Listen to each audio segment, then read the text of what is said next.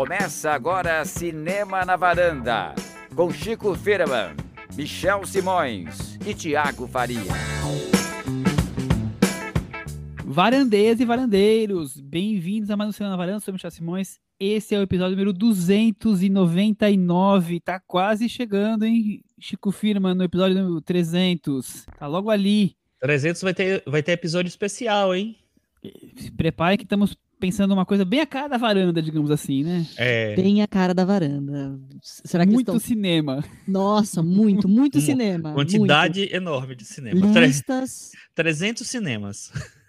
Pode ser que não seja tão criativo, mas que vai ter cinema nessa conversa, vai. Será que esse episódio 300 vai ter a ver com o Zack Snyder? Tô com um Aguardem. pouco de medo. Aguardem. Semana que vem é o 300. Hoje é o 299. Hoje vamos falar do episódio que tem como título O Horror Nosso de Cada Dia. O Thiago Faria não está no primeiro filme, mas em alguns minutos ele estará aqui conosco na segunda parte. O primeiro filme vai ser A Lenda de Candyman. A continuação, retomada, sei lá como vamos chamar, do filme de 92. E quando o Thiago já estiver com a gente, vamos falar de Dias Melhores, o filme de Hong Kong que está na Telecine Play e foi indicado ao Oscar de filme internacional, certo, Chico? Certíssimo. Esse novo filme do Candyman, como você falou, é uma, é uma continuação, não deixa de ser. Ele meio que dá um, a- a- abre novos, horiz- novos horizontes para franquia. Novos Horizontes, que isso aqui a gente já pode de cara falar desses Novos Horizontes, né? A Lenda de Candyman é um filme dirigido pela Nia da Costa, uma cineasta americana de 31 anos. O segundo filme dela, o primeiro foi Passando dos Limites, que eu não conheço, mas vou perguntar se o Chico conhece. Também não, também não. Também não? Então, estamos estreando com Nia da Costa. Eu acho que vale falar duas coisas importantes. Ela é a diretora do, de um filme da Marvel do ano que vem, chamado The Marvels, que deve ser da Capitã Marvel. É a sequência da Capitão Marvel. Então, é, é dela. Eu fui ler um pouco sobre a Nia da Costa para conhecer um pouquinho dela, e eu descobri que ela sempre quis escrever, trabalhar com escrita, ser, sei lá, escritora, alguma coisa assim. Até que ela assistiu Apocalipse Now, e aí ela achou que podia migrar para filmar, Cris Lume. Hum. Vamos pra sinopse, Chico, pra gente poder entrar já à vontade na conversa, falar do filme antigo, falar do novo? Vamos. A lenda urbana de Candyman está de volta. Um artista Yahya Abdul Mateen II. morando no mesmo bairro de Cabine Green, em Chicago. Só que agora esse bairro foi gentrificado. Ele evoca o assassino com um gancho nas mãos para os dias de hoje. Chame Candyman cinco vezes ao espelho, ele aparecerá com seus doces e as abelhas voando ao seu redor, hein, Chico? Pesado, perigoso. Chico, o que você achou do primeiro filme? Você lembra? Você assistiu de novo? Me conta. É engraçado, porque o, o esse filme tá, se eu não me engano, no Telecine Play, né? O, Acho o que tá Candyman. ainda. É o mistério de Candyman? O Mistério de Candyman, é do Bernard Rose. É baseado no livro do Clive Barker, num conto, na verdade, do Clive Barker. No começo desse ano, ou foi o ano passado, não lembro, acho que foi no começo desse ano, eu revi esse filme. Tava numa fase de rever filmes dos anos 90, e aí eu revi esse filme, e eu até gostei mais do que eu tinha gostado nos anos 90, que eu tava muito preocupado, talvez, em, me assustar, etc. Eu vi no cinema esse filme é, originalmente. Nesse daí eu revi porque eu acho que ele tem é, outras, outras qualidades, né? O Bernard Rose, eu acho que ele tem uma, uma coisa no cinema dele de trazer algumas questões sociais e tal. Ele tem uma, no- uma nova versão do Frankenstein que é muito boa e tal. Eu acho que ele coloca nesse, no, no Candyman também. Só que o que ele faz lá não é nada perto do que, do que a Nia da Costa faz nesse, nessa sequência. Porque ela amplia muito essa questão, essa discussão social. Ela e o Jordan Peele, que é o produtor e co-roteirista do filme. É, Eu não tenho boas lembranças do Candyman. Bom, vocês já sabem que eu já não sou dos maiores fãs de filme de terror. Aliás, nunca vi tanto filme de terror quanto agora, porque antes eu, sinceramente, não via. Mas eu achava o filme meio Porque arrastado. tem medo. É, eu tinha medo, preguiça, eu não acostumei. Eu já contei de criança, eu morria de medo. E aí não desenvolvi esse- essa relação que muito jovem tem com filme de terror, né? Mas eu, eu lembro que o, o, Candyman, eu, assim, eu vi faz pouco tempo, eu não tinha visto quando criança. Era um filme que me pareceu meio arrastado, um filme sem sustos, né? Essa coisa do, de um slasher que, que impacta mais pela, pelo crime mesmo, né? Pela, pela, pela matar a pessoa na tua frente, assim, que você tá com a câmera ligada. Mas eu lembro que, que era um filme que tinha uma coisa é, social, né? No, no bairro do Cabrini Green, aquela, aquela jovem que tá ali estudando as pinturas, tá sempre ali os cantinhos mais underground da- do bairro, né? E até que vai encontrando com, com esse personagem. Me conta o que, que você achou dessa ideia do Jordan Peele aí, assinando roteiro, produção. O que, que você acha que ele agrega aí nessa nova versão, essa continuação? Eu acho que tem muita assinatura dele em questões estéticas, muito legais, assim. A gente tem uma, uma animação no meio do filme que eu achei uma das coisas mais bonitas que tem na- no conceito. Eu acho que até um pouco no, no modo de filmar, no modo do clima, muita coisa foi me lembrando dos outros filmes do Jordan Peele. A trilha sonora, para mim, lembrou um pouco daquele, daquela coisa ousada, diferente, de batida meio climática do Nós. É um clima de tensão, mais do que de terror puro, é esse terror do dia a dia, né? Esse horror que a gente vive do- da rotina, do cotidiano, um pouco do preconceito, um pouco de violência. Para mim, o que, o que trouxe mais é isso, que, que, eu acho que está muito no cinema do, do Jordan Peele. Esse, esse horror mais eh, factível até, ao mesmo tempo que ele vai contar uma história que tem a ver com um lado mais fantástico, eu acho que ele também quer trazer a- a- as- essas mazelas da, da vida do- dos negros para narrativa. E eu acho que então e- e isso está na atmosfera do filme. Chico, o, o horror social, o social horror, acho que chegou pra ficar, né? O Jordan Peele eh, já, já existia filmes eh, com horror e, e a questão social eh, ligadas, mas acho que o, o Jordan Peele trouxe isso para um outro patamar, né? É, eu acho que eu acho que ele ganhou um, é, um holofote muito grande, né? Ele concorre aqui, enfim, foi um filme que concorreu ao Oscar de melhor filme, ganhou o Oscar de roteiro, então ele ganhou é, um holofote muito muito grande dentro de, de um de um prisma contemporâneo mesmo. Então ele, ele trouxe o gênero para esse holofote, não, não apenas o filme dele. E desde que ele, se, ele resolveu se dedicar a isso, né? Porque o, o, o Nós já tem, também tem isso tal, e agora os filmes que ele produz e, e roteiriza também, possibilitando outros diretores de trabalharem eh, os mesmos temas, também seguem esse caminho. Eu acho que o Jordan Peele meio que está confeccionando uma grife mesmo, né? Um tipo de filme que, que ele está se, se dedicando a fazer.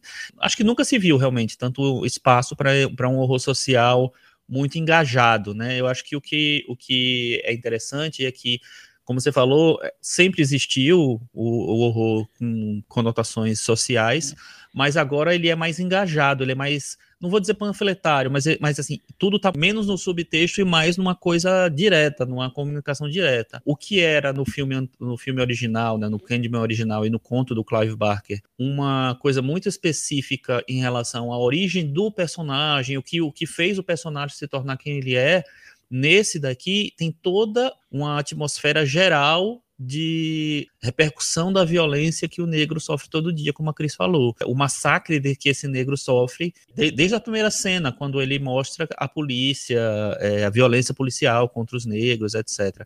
Um cinema que se encontrou nisso. Não, sem dúvida. Como eu falei, já tinha outros filmes, né? Eu vi poucos, então não tenho muitas referências para trazer, mas eu, talvez um filme do Wes Craven, eu lembro que tem uma, uma coisa forte, que é aquele, as criaturas atrás das paredes.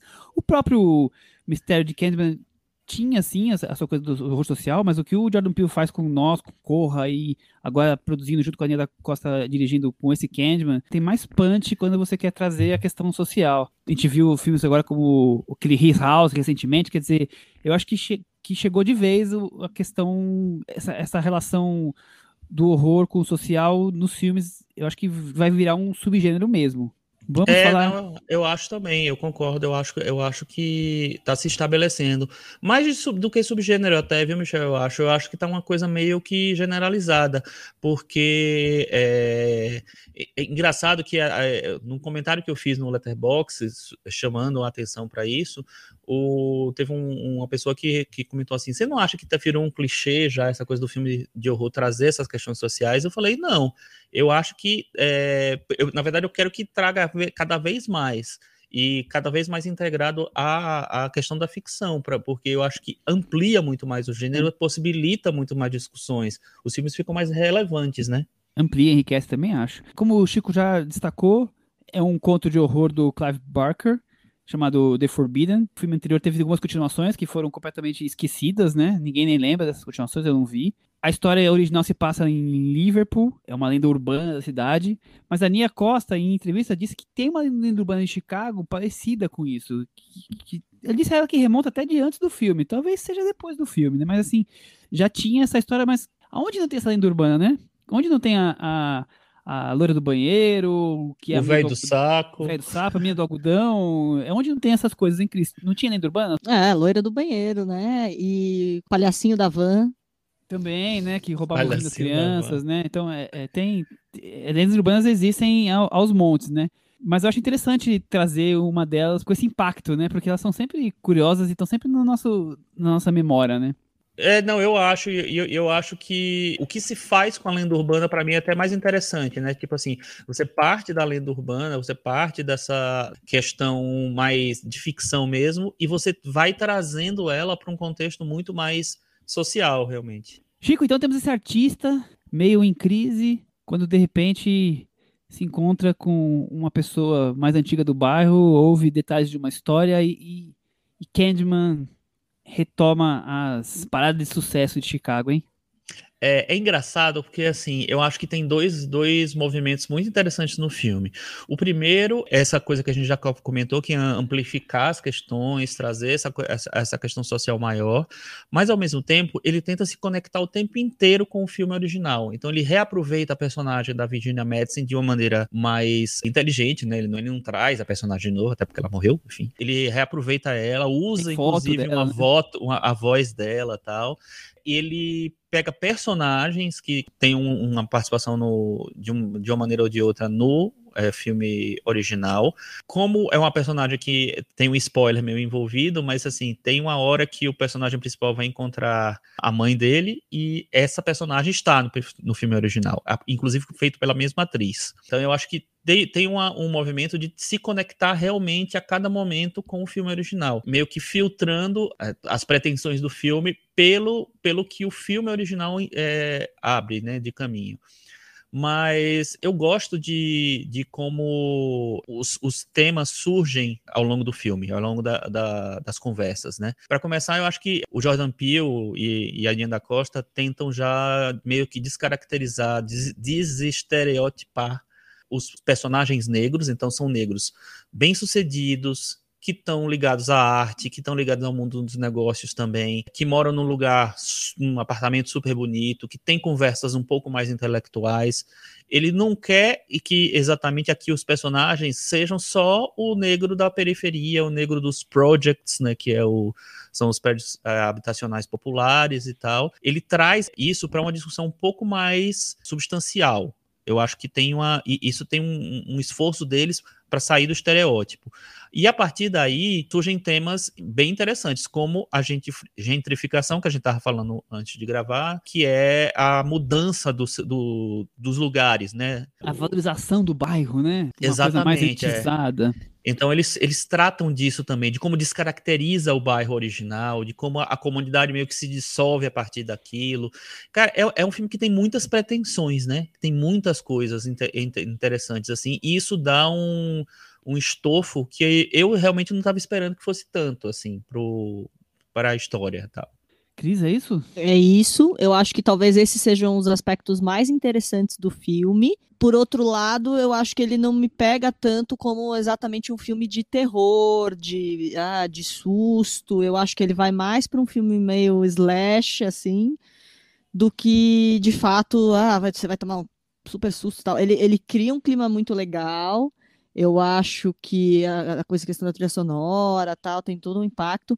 Mas se você vai numa expectativa de um filme de, de mas aí também é isso, né? Talvez é, o filme não quer ser filme de terror mesmo. Eu que estava aqui numa é expectativa. Outro que é mesmo estilo, igualzinho. Exato. Então, enfim, não é a, a ideia não é essa. Eu que talvez pensei que ia vir num, de um jeito e, e é outro. A ideia dele ele é muito mais climático, muito mais atmosfera, um pouco de, de slash do que exatamente terror. Eu acho que nisso, nessas coisas que o Chico falou é que ele traz as discussões mais ricas. Sim, concordo com tudo isso, Cris. Acho até que o filme, em, em alguma parte dele, fica um pouco arrastado em, algum, em alguns pontos, que, inclusive que, que, parece isso com, com o primeiro, mas eu acho que o, o, o grande é, tchan desse filme é essa mão do Jordan Peele. Eu falo que é Jordan Peele porque tá visto nos outros filmes dele, então com certeza tem ali pela produção e pelo ele ser um dos roteiristas, tem ali a mão dele de tornar essa coisa do social mais representativa e não simplesmente uma coisa adicional à história onde o principal é realmente a coisa da relação do, do slasher que vai lá matar todo mundo, sabe? E ele para mim ele, ele coloca os dois os dois temas na mesma medida. O assassino que vai criar esse pânico para quando as pessoas ficam falando Candyman cinco vezes em frente ao espelho e a coisa social. As duas coisas vão andando em paralelo. Em nenhum momento, para mim, uma coisa fica mais irrelevante do que a outra. Os discursos não saem de nenhum momento da, dos diálogos. Tá sempre essa coisa do, do bairro, das variações do bairro, essa coisa dos, dos negros politizados que o Chico trouxe agora, tá tudo ali. Não, politizado, assim, nem a, acho que é a palavra, talvez seja essas discussões requintadas, filosóficas, meio francesas, aquela coisa que a gente fala meio. Meio francesa? É, aquela coisa meio francesa cultural, que, que todo filme francês chega, coloca a, blusa no, no cabide, abre o vinho, come o queijo e fica falando de filosofia. Não chega tanto, mas assim, é, é, os temas estão ali, né, envolvidos. Não, não são só coisas mais simples de dia a dia. Tá ali debatendo a arte, como é que é, como é que não é. Então eu acho que, que o filme tem isso o tempo todo, mas ao mesmo tempo a coisa do, do slasher aparecendo e do, e do, do assassino e, e, e, as cenas violentas, né? Então, eu acho que ele mantém isso. Agora, principalmente no, no primeiro terço e no último terço do filme, essa mão do Jordan Peele de, de trazer essas questões de maneira muito impactantes, né? Mas eu vejo muito, muito possibilidades do que a Aninha Costa está conseguindo trazer aqui, porque é um filme é, eu, eu, acho que o filme é um avanço é, em todos os aspectos cinematográficos com relação ao que foi o, o, primeiro Candyman. É um filme muito elaborado, a Cris falou da trilha sonora, eu acho que em todos os aspectos, em alguns enquadramentos... A maneira, fotografia a maneira é muito é, boa. exato, a maneira que aproveita os apartamentos, o apartamento da crítica, o apartamento deles realmente, cada hora você vê de um ângulo aqueles apartamentos e, e vai descobrindo esse apartamento de maneira diferente, então eu acho criativo isso, muito curioso. A cena do banheiro, no banheiro da escola, porque tem outra cena de outro banheiro, né? Mas assim, a do banheiro da escola, eu acho super criativa. É, tem, uma, tem umas soluções muito boas, né? Do espelhinho, eu Exatamente, acho muito bem é. feitas. É. Então, isso surpreende. E para mim, isso não, não é a mão do Jordan Peele. Eu posso estar enganado, mas assim, para mim é a mão da Nia Costa ali. É o jeito dela de filmar, provavelmente. Então, é, eu, acho, eu acho. É um, eu acho que é um avanço. O outro filme eu achava um filme mais contando a sua história, mais simples, assim. Aqui é, é, um filme que eu vejo coisas impactantes. Mas eu acho, assim, a segunda metade, o segundo terço mais arrastado, mais puxado pro que eu vi do outro, de se preocupar um pouco mais com a história e, e esses detalhes tudo que eu falei que ficam um, um pouco escondidos. Ainda existem, mas talvez um pouco escondidos. Chico, o que, que você acha? É, eu concordo muito com você em relação à fotografia, em relação a, a, a pensar o filme visualmente. Eu acho que a Ania da Costa e o diretor de fotografia, eles criam, eles, eles realmente se esforçam para entregar cenas muito bem pensadas visualmente. A cena, você falou do, do, da sequência do apartamento da crítica, a último, o último take que é de longe, meio do janela indiscreta, que mostra se você você pisca, você perde. É muito bom, é muito bom. O, o espelhinho que você falou na cena da, do banheiro é fantástico. Tem muitas coisas muito bem resolvidas visualmente. Existe um esforço para isso, assim. E isso é interessante porque é um filme em que Obviamente, por conta de tudo que, você, que a gente conversou aqui, talvez o objetivo principal é muito mais o contexto, o subtexto, o, a discussão que ele desperta, do que o filme de terror em si. Ter essa preocupação visual simultaneamente a isso, acho que dá um equilíbrio legal para o filme. O que eu acho que talvez é, me incomoda um pouco, Cris falou das animações, que eu acho muito boas também, a solução muito legal e tal. O que eu acho que talvez fique um pouco excessivo, talvez, é que as animações passam a ser utilizadas tanto no filme que às vezes eu acho que a solução da narrativa é jogar muito das explicações todas do filme para as animações. Por um lado é bom porque você evita aquela coisa mais clássica, mais, mais gasta do, do flashback ou, do, ou, do, ou da discussão do texto e tal. Você joga para animação a explicação, mas vira uma muleta um pouco, eu acho. E essa muleta termina, não vou dizer engessando o filme, mas assim, criando uma coisa meio acomodada, talvez. Assim, ah, a gente precisa falar da origem de tal, de tal personagem, vamos para animação. Ah, a gente precisa mostrar o que aconteceu depois do primeiro filme, vamos para animação. Então eu acho que isso termina virando uma solução um pouquinho mais fácil. Não acho que é um ruim. didático, é isso que eu tô entendendo? Eu achei didático, eu achei É, eu que às também vezes achei tá- didático, sim. achei didático assim. Aí eu penso assim, é didático, mas para os fins que eles querem, eu acho que funciona, talvez tenha que ser didático também, né? Porque ele quer mostrar, ele quer ilustrar toda a discussão que ele tem.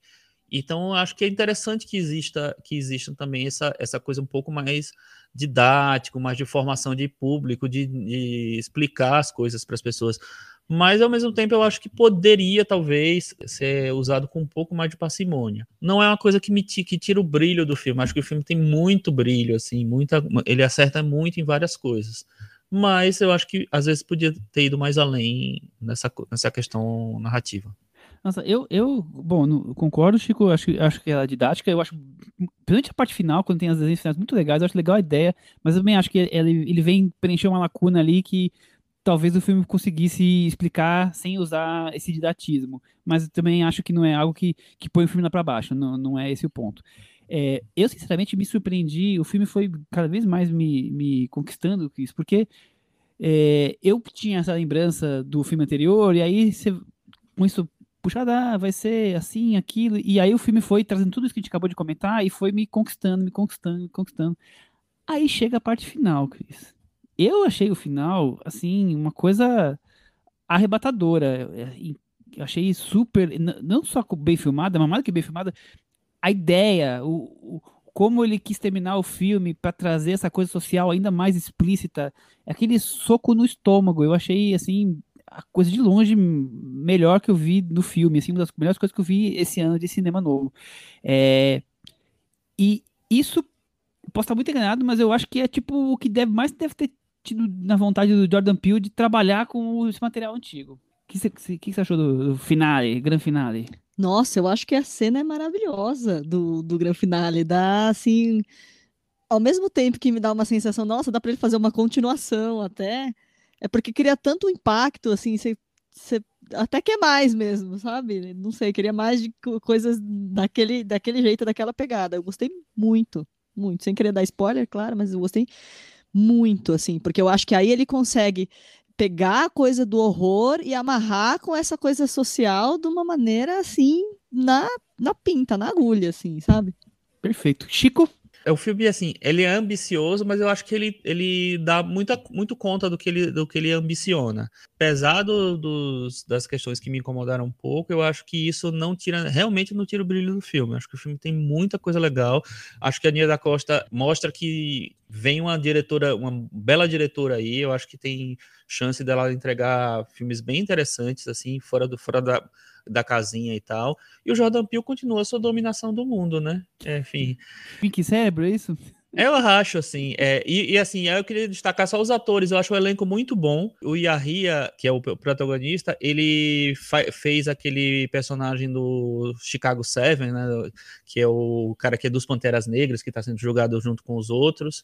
É um ator que tem ascensão, vem das séries também. A Tiona Paris, que faz a, a, a namorada dele, estrelou o Chirac, do, do Spike Lee, que tá na Amazon Prime, que é um o Chi- puta Chirac, né? filme. Chirac, Chirac. É, é muito bom, muito bom. E Ah, não tinha conectado que era ela, que legal. é ela, ela, e ela também tá no WandaVision, ela faz a. E eu fiquei vendo o filme tempo inteiro falando, de onde eu conheço essa atriz, de onde eu conheço essa atriz. É é de de lá, mas eu não consegui. Não, de lá, do Tá. WandaVision. E ela faz a irmã da personagem principal no Se a Rua Bill Falasse também. Tá. E eu queria destacar, é um detalhe, mas eu queria destacar que eu achei muito interessante que o personagem do irmão da protagonista, que assim, por mais que esteja se abrindo o espaço para que haja cada vez mais personagens negros, eles são muito dessexualizados e tornados muito padrão assim para que funcione melhor no filme. E esse não, eu acho que eles fizeram questão de criar um homem homossexual negro efeminado, sabe? E que em nenhum momento isso é importante para o filme, mas isso existe. Então eu achei bem interessante essa escolha. Colocar como um normal, porque é normal. Exatamente, assim, eu acho, eu acho legal porque assim, você termina naturalizando uma coisa. É um detalhe, é uma coisa que eu observei, enfim. É, não lembro quem foi o, o, o, nosso ouvinte que ficou comentando que eu fico observando esses detalhes dos filmes, mas tem que observar mesmo, assim, e eu, e eu achei bem interessante, assim, porque ele não precisava ser daquele jeito, mas eles fizeram questão de que ele fosse. Vamos para a então. Chico Firman. Vou dar nota 6,5. 6,5. E você, Cris Lume? Eu vou dar nota 6. Eu vou dar nota 6,5 também. Com essas notas, a lenda de Candyman ficou com 63 no Metavaranda. Tá aqui, se a gente chamar cinco vezes então, aí mesmo que tá aqui. aí ele vem, vem, vem, vem forte. Vamos falar do segundo filme do episódio de hoje, agora com a presença do Tiago Faria, Tiago. Opa, tudo bom, pessoal? Depois dessa conversa que a gente teve sobre a lenda de Candyman, vamos falar do filme de Hong Kong, certo, Chico? Dias Melhores, filme que foi um dos indicados ao Oscar de filme internacional, no último Oscar, dirigido pelo Derek Tsang. Chico, você quer falar alguma coisa da seleção de, do, do Oscar internacional de, da última edição? É, esse foi o terceiro filme de Hong Kong que concorreu ao Oscar, né? O último tinha sido Adeus Minha Concubina, quase 30 anos atrás, acho. Foi meio que uma surpresa, ninguém estava muito esperando que ele fosse finalista, mas como teve uma mudança né, na, no jeito de selecionar no, é, os indicados ao Oscar de melhor filme estrangeiro, filme internacional, ele terminou aparecendo com mais espaço, e aí terminou indicado. Mas é um filme que fez muito sucesso né, em Hong Kong, tanto comercialmente quanto de crítica, então ele já vinha com um certo aval ali da Ásia, então, eu acho que ele, ele, e como ele toca em num assunto é, importante, vamos dizer assim, acho que teve uma aceitação boa entre os, os americanos. É, é o quarto filme do, do Direct Sank, mas os outros filmes todos ficaram não ficaram conhecidos internacionalmente. Esse é o primeiro que realmente estoura a esfera asiática. Passou na mostra Generation 14 Plus do, de Berlim, teve uma bilheteria boa, né? Foi mais de 200 milhões, então ele veio com veio para o mundo fora da, da China com um impacto, né? Pois é, o próprio diretor diz que ele acha que esse sucesso internacional do filme tem muito a ver com o tema dele, né? Que é um filme sobre bullying com entre adolescentes e esse é um problema mundial, né? Então, apesar de ser um filme que acabe tocando em questões muito particulares ali de Hong Kong, da China, é, ele acaba dialogando com, com outros países. E acho que por isso que ele conseguiu também essa vaga no Oscar. Além de, das qualidades que ele tem, como cinema, thriller, enfim, filme de investigação policial ou de amizade entre adolescentes, tem um, tem um pouquinho de melodrama também. Além de todas essas qualidades, ele tem um tema muito atual, então por isso ele acaba quebrando fronteiras. A questão do bullying é muito universal, né? Cada cultura tem, tem um pouco disso, né? Acho que nenhuma cultura escapa, então acho que isso ajuda a, a ter um pouco de conexão mais fácil com todo mundo com essa questão do, do bullying. Vamos para a sinopse, Chico? Você está com os nomes dos personagens aí ou, ou passo Yes. Reto? Baseado no livro Young and Beautiful, de Ju Yuxi, que trata de uma história real, a amizade entre um jovem delinquente, Jackson Yi, e uma estudante, Zhu Dongjiu, se preparando para o vestibular, mas que sofre pesados bullying no último ano do ensino médio. Chico, tinha muito bullying na tua escola? Tinha um pouco, eu até acho que eu escapei de bastante coisa, viu? É um, uma situação ah, que, que acontece em todo lugar, em todas as culturas, né? É, e eu acho que talvez se agrave mais dessa época de internet, de isolamento, do, onde o jovem consegue não precisar se, se relacionar tanto com, com o mundo. Então ele se resolve muito em si mesmo. É, tem, tem um isolamento, eu acho, da, do adolescente que é muito possível e eu acho que essa, essa situação só acirra isso. Mas eu, eu escapei, viu, Michel? Ainda você escapou? Eu escapei, assim. E você, Thiago, sofreu bullying, fazia bullying?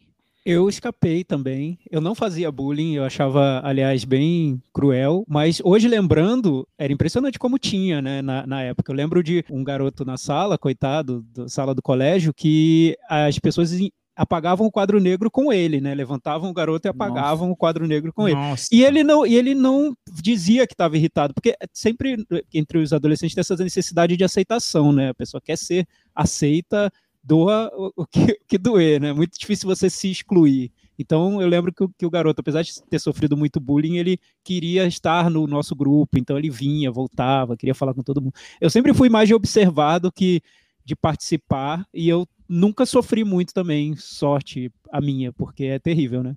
É, eu, eu acho que eu era daquelas pessoas que fazia parte de várias panelinhas, assim, então eu posso falar que eu acho que eu fiz um pouco, com certeza, não vou falar que, que não, e eu escapei no, raríssimas vezes o tipo de coisa, mas também eu acho que eu fazia um pouco mais na onda de todo mundo tá fazendo, porque também às vezes me incomodava, e mesmo com as pessoas que eu fazia bullying, eu tinha um grau de amizade, assim, então é meio, meio complexo, né, ser, ser, ser adolescente não é fácil, né.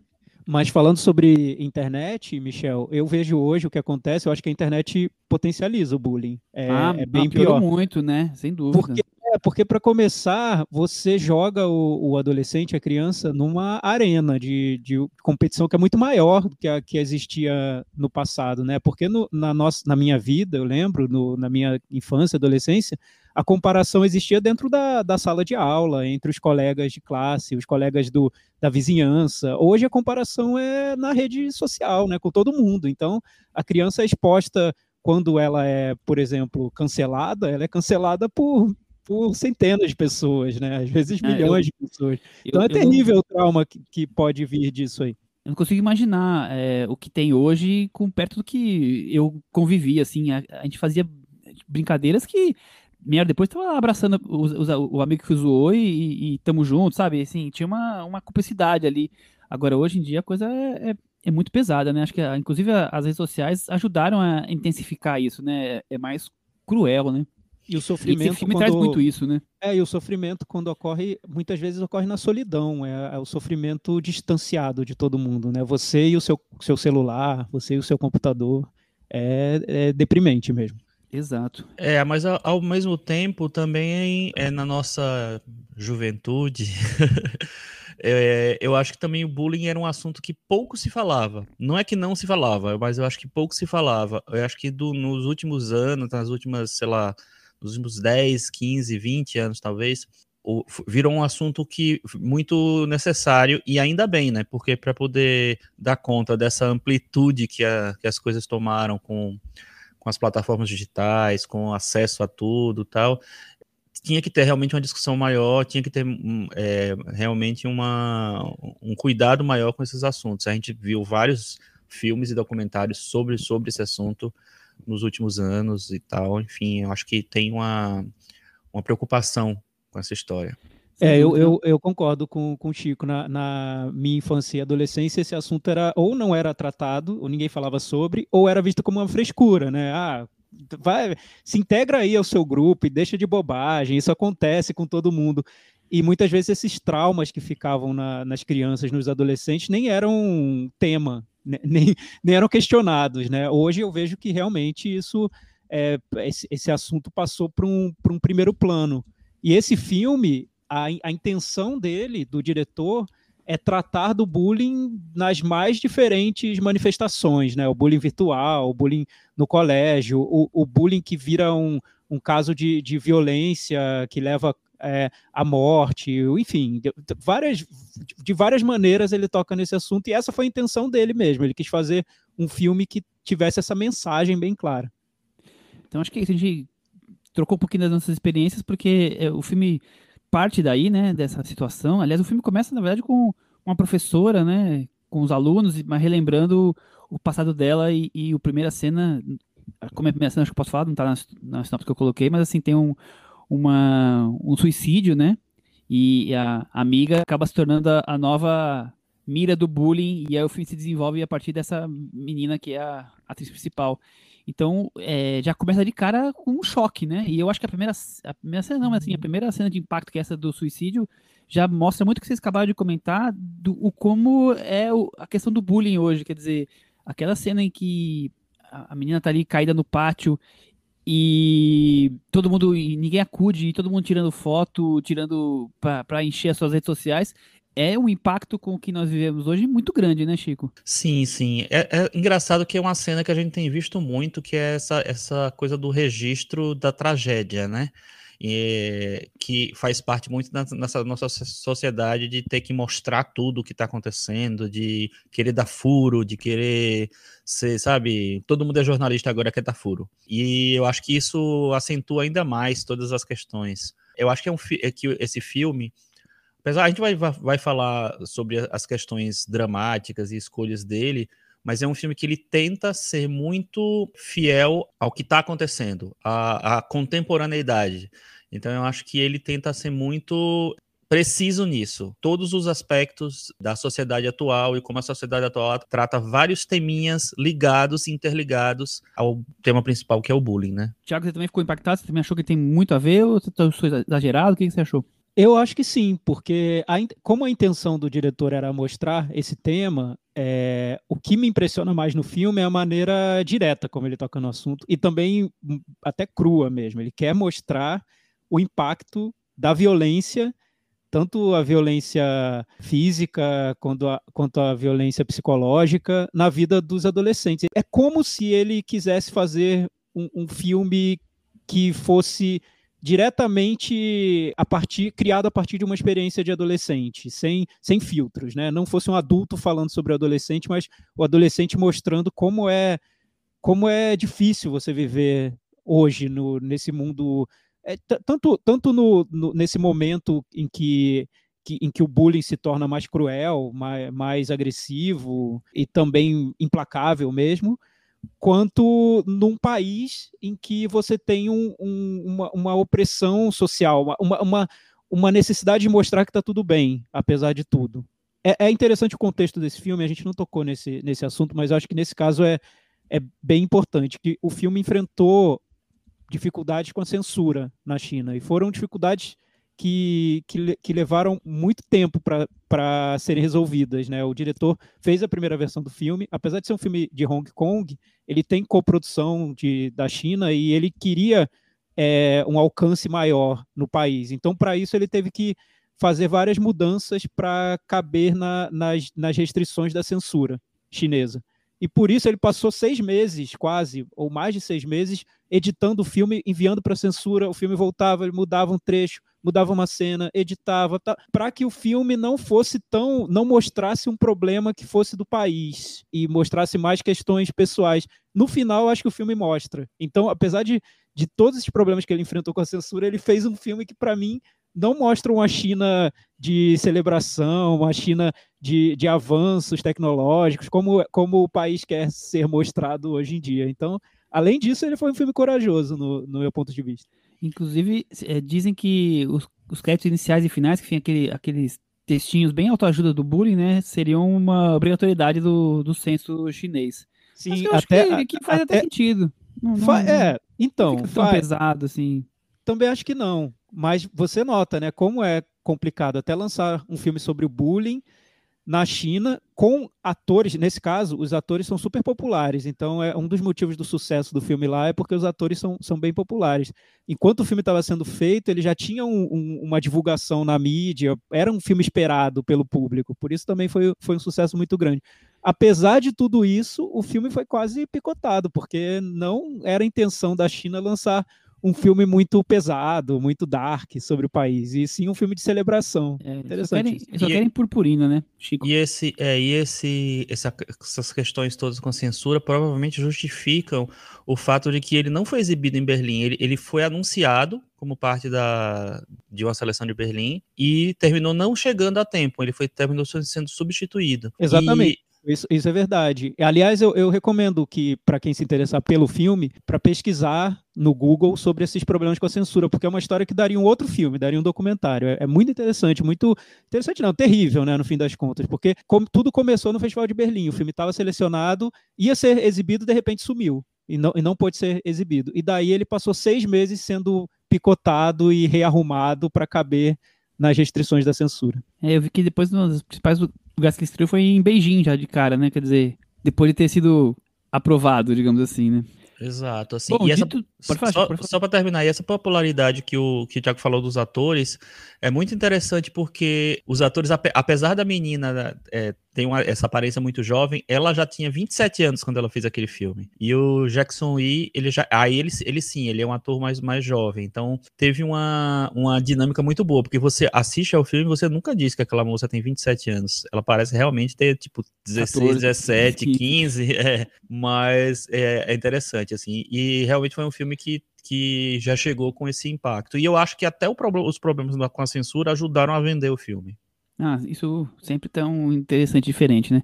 Bom, a gente falou o comecinho do filme, tá exposto ali já a questão do bullying. Acho que facilmente poderíamos imaginar um filme dessa garota que para onde o holofote dos bullies entra, né? A gente pode imaginar um filme em que vai ficar uma menina só sofrendo bullying e as reações dela, né? E eu acho que o filme ele vai muito além do que disso, porque ele tem, ele cria essa, esse vínculo com esse cara meio delinquente, meio marginal, né?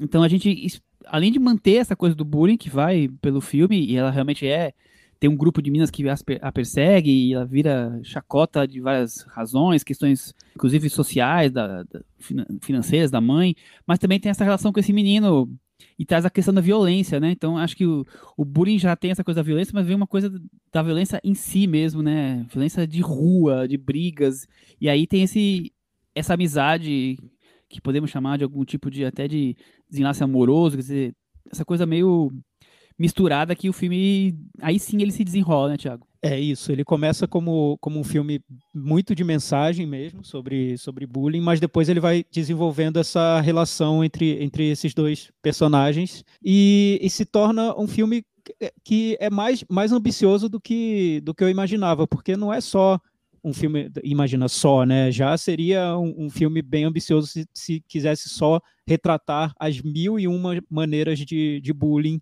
hoje em dia, no mundo de hoje. Mas ele quer fazer algo mais. Ele quer mostrar um lado mais sentimental, quer construir uma trama que tem, tem um quê ali de melodrama também, melodrama teen, né, digamos, quase, quase indo um pouco pelo, não, não tanto virando folhetim, mas pegando elementos também do, do que seria isso.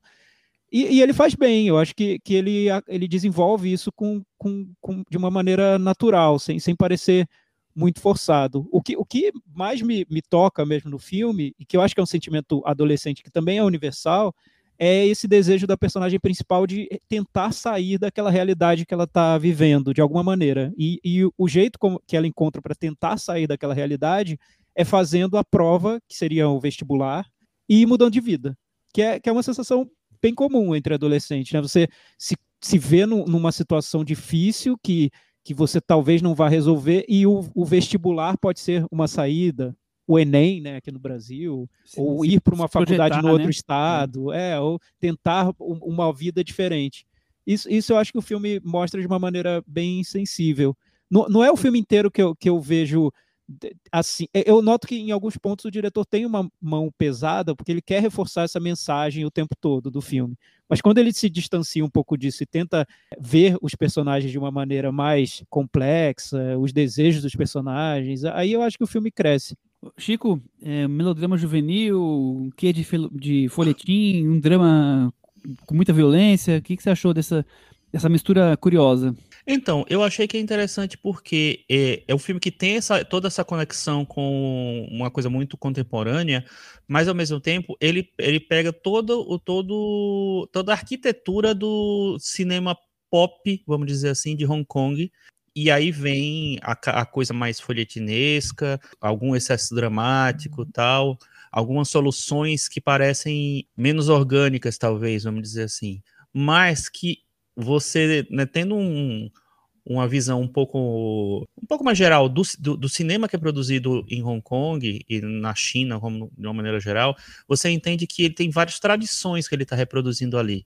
Então, é um filme que ele se, se aproveita de, de um certo arquétipo do cinema oriental, mas trazendo essa, essas questões mais contemporâneas, assim. Então, ele tem uma mistura realmente de, de, dessas duas coisas, uma coisa mais clássica, uma coisa mais contemporânea. Ao mesmo tempo, acho que é um filme tecnicamente muito bem resolvido, né? Um filme muito bem montado, é, ganhou até prêmios de montagem na, na, nas regi na região dele lá. Tem, um, é, tem uma fotografia legal e tal, e eu acho que usa muito bem o som também. Tem algumas restrições que eu acho, talvez, é, que me incomodam um pouco, em algumas cenas um pouco mais dramáticas mesmo, mas ainda assim eu acho que elas funcionam tanto no contexto do filme quanto no contexto do cinema de Hong Kong. Então, para mim, é um filme que ele eu realmente me surpreendi quando eu vi, e, e, e mesmo nas coisas que me incomodam, talvez um pouquinho, eu acho que existem é, razões para tudo que está ali. E eu me impressionei muito com a, com a atuação dos, dos, dois protagonistas. Eu acho que eles estão muito bem dentro do que os personagens pedem. O, o menino acho, acho ótimo, acho que ele tem uma interpretação super super James Deaniana, e, e a menina, eu acho ela, ela super boa. Ela, é, ela, essa é uma atriz que, assim, você basta é, dar um close-up nela que você já entregou Chora. a cena. Exatamente. É, legal você falar dos detalhes técnicos, porque eu também acho que é, é, são bem impactantes. Principalmente, acho as cenas noturnas muito bonitas. Uhum. É, tem uma cena dos dois sentados, assim, com o rosto todo cheio de hematomas, eu acho bonita. A cena depois de uma luta que, que um defende o outro. Eu acho também muito bonita ali a questão estética. Então, o que você falou de som, de edição, fotografia, eu acho que é um filme que chama atenção por esses pontos. Mas falando do filme, assim, olhando ele como um todo, primeiro vejo que ele é como se ele fosse um, um em parte um come of age, mas a parte mais cruel do que poderia ser um come of age, né? Com, com bullying, com suicídio de, de amiga, né? Instabilidade social familiar, essa coisa da, do marginal, da violência, tá tudo ali na parte mais pesada possível, né? Não tem um, um despertar do, do, jovem ali sobre algumas questões, né? O despertar é, é na base da porrada, digamos assim, né? Em todos os sentidos, não só da violência. Eu também acho que ele, o filme, muitas vezes, ele é confuso, é, principalmente na trama policial, que se desenrola na, no último terço, talvez. É, mas eu acho que é muito interessante o filme nessa construção desses dois personagens nesse, nesse caso, meio caso de amor, nessa maneira que, que os dois se encontram ali, de, de ser uma espécie de proteção do outro, de, de quem se preocupa, de quem os, um protege o outro. Eu acho que é um filme sobre afeto e, e seja qual for esse, essa relação como possa ser classificada, esse afeto é uma maneira de, de um ser bengala do outro e juntos ali poder enfrentar essa fase que não estava muito facinho, né, Tiago? Exatamente, Michel, e eu concordo com você. A trama policial, para mim, é o que menos fica do, do filme, né? Lembrando do filme, tudo que, tudo que aconteceu, tudo que tem lá dentro, e, e é comum até do, desse cinema de Hong Kong, pelo menos que chega pra gente, esses filmes que tem muita coisa dentro, né? Tem muito gênero, muito, muitas ambições, e nesse caso a, a trama policial é a que menos fica para mim. Mas, mesmo assim, é, eu, eu, vejo como, como uma tentativa curiosa dentro do filme. É algo que eu, eu, não imaginava que o filme fosse seguir, seguir por esse lado e ele, e ele vai, né? E interessante, bom, boa, boa tentativa. O que marca mais para mim é a relação dos personagens. Esse lado estilístico do filme realmente é forte, até comparando com, com os filmes que foram indicados ao Oscar de, de filme internacional. Parece até que esse filme deu, deu uma. Ele, ele sabotou um pouco a categoria, porque ele entrou pelo tema, mas tinha muito mais coisa lá dentro, né? Se não fosse pelo tema, esse filme talvez não tivesse entrado. Se fosse só esse filme sem tratar do bullying, então ele, ele meio que deu uma volta ali no Oscar. Isso, isso é interessante. O Oscar devia valorizar mais também filmes bons, estilisticamente, não necessariamente tratando de um tema do momento, né? O, o tema não devia ser o, o principal, o foco principal do Oscar, mas como é, esse filme acabou chegando lá. Felizmente é um filme bom, né? Mas é, é interessante o que aconteceu eu, eu não queria terminar a conversa sem tratar de um tema que o Thiago já trouxe, talvez superficialmente, porque ele ficou focado em outras coisas, mas que acho que a gente queria podia trazer, que é essa coisa da competitividade estudantil, de você ter as melhores notas para buscar as melhores escolas, o quanto isso é desgastante. É, de vez em quando tem surgido agora artigos sobre essa nova juventude chinesa é, que já está esgotada, quem está acabando de entrar na carreira de trabalho, ou então, nesse caso aqui, um pouco antes, quanto esse, esse formato é, traz o melhor para os melhores, só que desgasta a imensa maioria que não fica nesse, nesse pico do Everest ali, né, no, na ponta do, do, triângulo. Eu acho interessante como o filme traz isso. É, o Thiago trouxe no, na questão de ser uma, uma, uma, forma de mudar a vida desse, dessa personagem, mas eu acho legal como o filme trazer esse tema do tipo, o, o quanto isso é trabalhoso e o estresse emocional que causa para todo mundo, hein, Chico? É, exatamente. É engraçado que a gente é, é, amigo há tanto tempo, né, que eu acho que a gente tá, começa a pensar as coisas juntos sem saber, sem um outro saber. Porque eu tava pesquisando exatamente isso, que eu queria lembrar como era o nome do, do, do exame Gal... que eles faziam. Galcal. Galcal. Galcal. E aí eu tava. A primeira coisa, a primeira matéria que apareceu aqui na minha busca foi: Conheço o Gaokao, o vestibular chinês que já levou pessoas ao suicídio. Sim, é. é, o, o, que eu li é que o filme se inspirou um pouco nisso, porque tinha vários casos de, de suicídio de adolescente, e várias escolas já estavam colocando muros, vidros na, nos andares superiores para que as pessoas não pulassem de lá. Então foi uma inspiração para o filme e por Acho isso ele justo, teve também. Né? Vamos então, um vidrozinho porque já evita um problema, né?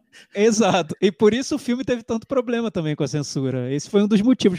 Parece um pouco um documentário sobre esse exame, né? No início do filme. Eu achei até achei terrível assistindo, porque eu tenho traumas com, com vestibular. Eu achei um período tenso da vida, porque você. Eh, eu até quando. Depois que eu passei, entrei na universidade que eu queria ter entrado e tal, foi terrível. Eu nunca vou esquecer desse momento para que sempre que apareça alguma questão sobre melhorar a vida dos, dos jovens enquanto fazem vestibular, eu vá me irritar também e tentar me manifestar sobre isso, porque é algo psicologicamente destruidor, né? Para quem quer uma, uma vaga muito concorrida numa universidade pública, não é fácil. Imagina na China, pensando como deve ser na, na vida do, dos jovens chineses. Deve ser algo, é, enfim, um, uma prova de fogo mesmo. Até porque eu sei que eu sei que é, aqui já tem um pouco, os Estados Unidos tem bastante, mas essa coisa da migração das pessoas que moram em outras cidades e mudarem para fazer faculdade é muito forte na China. Todo mundo vai da sua cidade natal para as grandes faculdades e depois ou arruma emprego ali ou volta para sua cidade. Então essa, esse, esse movimento é muito impactante. A gente sabe nos Estados Unidos porque nos Estados Unidos tantos filmes né, nos trouxeram essa, essa cultura, mas na China também existe muito isso. Então essa coisa do estudo é muito forte, Chico. Sim, sim. Eu estava vendo aqui, são 9 milhões de pessoas disputando essas vagas por ano. Então, filho, não é pouca coisa, não. É meio, São, meio São Paulo, né? É, pois é. Meio grande é, São Paulo. É meio complexo isso também. Mas... Até, até, fiquei curioso para saber mais sobre esse exame. O filme despertou essa curiosidade para mim. Ah, Mas acho que ele já amigos, mostra tá? bem. Ele já mostra bem. Ele mostra bem como é terrível. Exatamente, assim. Mas, mas enfim, eu acho que o grande mérito para mim do filme é como ele se conecta com essa, com toda essa realidade, né? Essa, todos esses problemas contemporâneos de bullying, do, da insegurança do adolescente em situações como essa, de pressão, da mudança, da tentativa de mudança de vida, como ele acha isso. O Michel falou assim, do, o afeto entre os personagens e eu, eu diria até mais a identificação que rola entre eles, né? Porque assim são pessoas totalmente diferentes mas rola uma identificação por conta dessa coisa da perseguição, da, da do isolamento, do, do fato de, de, de, eles serem meio marginais em relação a, a, aos grupos maiores. Então eu acho que o filme ele trabalha com estereótipos muito fortes, mas ele consegue quebrar esses estereótipos por causa da porque ele é ambicioso e porque ele é articulado e tentar mostrar todas essas coisas, to, todos esses problemas ao mesmo tempo, assim. Às vezes eu acho que talvez ele se atrapalhe, também acho que a, a trama policial que se forma mais pro final, sei lá, é quase uma distração, né, principal do, do, do, da, do tema principal, é, e não sei se foi uma coisa que cresceu por causa dessa, desse problema com a censura, mas eu acho que existe muito mais coisa a se oferecer por conta de, de, dessa ambição do filme. Vamos para Metavaranda? Sim. Tiago Faria. Eu vou dar nota 7. E você, Chico? Eu vou dar nota 6. Eu vou dar nota 6,5 e com isso, Dias Melhores ficou com 65 no Metavaranda, Cris. Tá aí, vai ter bullying na, no Varanda Awards. Olha só, Dias Melhores virão. Vamos agora para o momento Belas Artes à la carte. O Swiss Stream, nosso parceiro que está focado em cinema alternativo. E toda semana estamos aqui destacando um filme do cardápio de filmes clássicos, cultos, também lançamentos mais recentes. A assinatura custa R$ 9,90. Vocês já sabem que quem for assinar, quem ainda não é assinante, pode usar o nosso desconto Varanda Mês tudo junto e vai ganhar uns 50% de desconto no primeiro mês. E como eu já falei, semanalmente temos aqui um destaque. Já trouxemos, por exemplo, filmes como. Vampiro do Sedorf, Contra a Lua Vaga, Morte em Veneza. E eu queria saber do Thiago qual é o filme recomendado da semana e por que assisti-lo? O filme da semana é uma homenagem, já que a gente falou em, em adolescentes prestando vestibular, aos jovens aprendizes no cinema. Que filme Boa, é esse? Boa, é uma estreia, Não. Chico Firman. Não, peraí, peraí, isso daí não. Ele já- ele já caprichou que mais que nas- nas anteriores, já isso? caprichou Eu mais. acho também. É o começo- é o come- decadência, viu? É o aí. começo, tá, é o começo de uma grande amizade. o filme da semana é um diálogo, gente? É um diálogo. É um diálogo, um diálogo que é o, o, o cinema de suspense barra terror italiano, com muita uma fotografia e uma trilha sonora muito marcantes, e a estreia do Dario Argento, né, como, como diretor. O filme é O Pássaro das Plumas de Cristal. Que nome, né? Os, os diálogos têm nomes maravilhosos, esse é um dos melhores. E, bom, é bem no estilo Vestida para Matar, né? É um encontro de Mário Bava com Hitchcock, Thiago. É, eu diria que o Vestida para Matar é bem no estilo do Pássaro das Plumas de É o Cristal. contrário, né? É o contrário. Não, é, é claro. é que, é que o- o, é, é, outro é mais famoso, né? É, não, não. Sim, eu entendi. É que, o- é que o, o De Palma é, o- é, foi influenciado muito pelo, pelo Argento, né? A gente, a gente fala, a gente sempre lembra do Hitchcock porque o Hitchcock foi influência de todo mundo, deles todos. Mas se você pegar pelo, pelos detalhes, o, eu acho que tem muito do, do Argento no- nos filmes do De Palma. Esse, o, o das Plumas de Cristal, a curiosidade grande é que, além de ser um, um filme que, que eu acho muito bom, como, como cinema e como diálogo, é porque o Argento estava desenvolvendo desse estilo que, que viria a se tornar uma grife até depois. Ele, ele explodiu esse estilo depois, no- nos filmes que vieram mais tarde. E nesse você nota ainda muito essa influência do Hitchcock, mas pelo olhar dele, a maneira como ele está tá recriando essa, essa influência, né? Isso eu acho que, que é, é, é como se fosse o, elo perdido entre uma coisa e outra. Se, se você quiser entender de onde uma coisa vem para onde ela vai, esse filme explica muito. É, é, é, é bem rico nesse, nesse aspecto. E fora que logo no começo, primeiro, primeiro longa dirigindo, primeira cena ali de, de, de assassinato que ele fez do, do Argento como diretor, já é uma cena que eu acho antológica mesmo, na maneira como, como ela é encenada, é- ela, ela ocorre numa galeria de arte e, e a câmera vai se aproximando dessa, dessa galeria, essa galeria tem ela, ela tem um vidro, o- a, a estrutura dela é um caixote branco com um vidro retangular, tem um espaço entre dois, dois vidros, né? Du- du- duas, se- se- seria duas camadas até chegar no, no fundo da galeria de arte.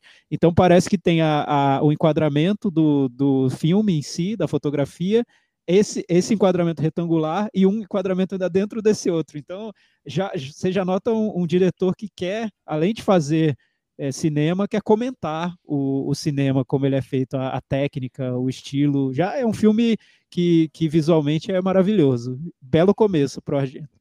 É um É, e a fotografia. complexo, né? Exato, a fotografia é assinada pelo Vittorio Storaro, né, que é um dos grandes diretores de fotografia da história, eu acho. É, foi o primeiro filme em cores dele. E o, o Giallo, né, esse, esse subgênero é, tipicamente italiano, é um, um filme, é, é um- é um gênero que é conhecido justamente pela, por essa construção visual, pela, pela os detalhes é, e pela o esforço que, que é empregado na construção visual e sonora do filme, né? A trilha sonora é do Ennio Morricone. Então a pessoa já começou com o Vitório Storaro de fotógrafo, o Ennio Morricone de trilha. Começou bem, né? Vamos dizer. Com 24 aninhos, né? Ele dirigiu, quer dizer, É. tinha futuro depois, né? É, Como você falou, é uma trama policial, né? Com, com alguns aspectos um pouco mais fortes aí no, no- muito- em alguns filmes, né? Mais violentos, talvez, mas, mas aqui é uma trama policial cheia de meandros, cheia de suspeitos, né? Mas eu acho que o, o grande tchan mesmo é o estilo que o da gente tava começando a, já na estreia já a colocar, né? Esse es- o jeito de filmar, o, a tal da mise en scène, né? Eu acho que é essa coisa da criatividade, da a maneira de criar é, enquadramentos e usar todo todo o repertório cinematográfico disponível para criar contar a mesma coisa que a gente já viu mil vezes, só que completamente diferente, né? É, acho que esse é o jeito que ele fantasia o, o filme, que é o, o- o legal.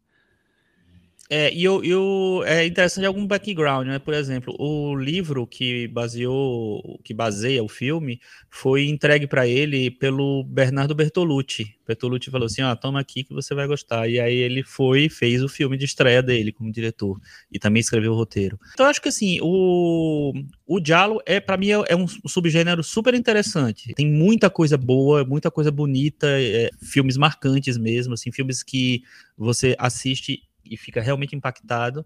E eu acho que esse daí é a porta de entrada perfeita, porque é o primeiro filme do diretor, do, de um dos principais diretores italianos de horror e, e do diálogo, com certeza. Então, é, um, é uma porta de entrada perfeita para conhecer um pouco melhor sobre esse, esse gênero que tem tanta coisa legal e tanta referência. Então acho que está mais do que recomendado o Pássaro das Plumas de Cristal. Corre lá no Bela de la Carte, assista e descubra o cinema de Dário Argento. Vamos para o próximo bloco, Puxadinho da Varanda. Tiago, você tem algum assunto para nós hoje?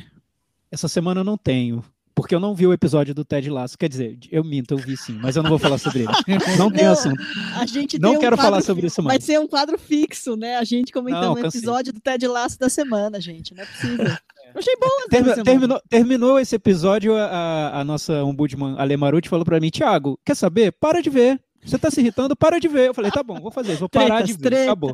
Não, é que isso. esse- eu tá me esse- irritando. É uma série que foi feita pra aquecer o coração e tá me irritando. Então eu vou parar de ver. Acho medíocre, medíocre. Pior que esse eu até me reconciliei, porque esse me lembrou um pouco os episódios da temporada 1. Porque eu vou te falar que até então, realmente, apesar de eu estar super pró Ted Laço, os episódios estavam muito, sei lá, não sei. Esse foi escrito pelo Roy Kent, eu fiquei um pouquinho mais apegado. Eu achei, segue, segue o jogo, segue o jogo. eu achei interessantíssima essa reação do Thiago Faria. Ficou revoltado com o. Ted Laço, revoltado. Ah, não aguento, não aguento. É muito, é muito passar, é passar muito pano pra um negócio medíocre, Chico. Desculpa, é o gente- meu momento, meu momento abrindo coração aqui, só pra você. Espero A que ninguém gente vai ouça. ter que. A gente vai ter que criar uma vinheta, né? O Ted Laço da semana. Porque todos os episódios a gente tá comentando. E, A série, e- a série são, são, são 30 minutos de bobagem, 5 minutos finais que tem alguma coisa e interessante e, tratam vira uma obra-prima. prima. Nossa, é prima.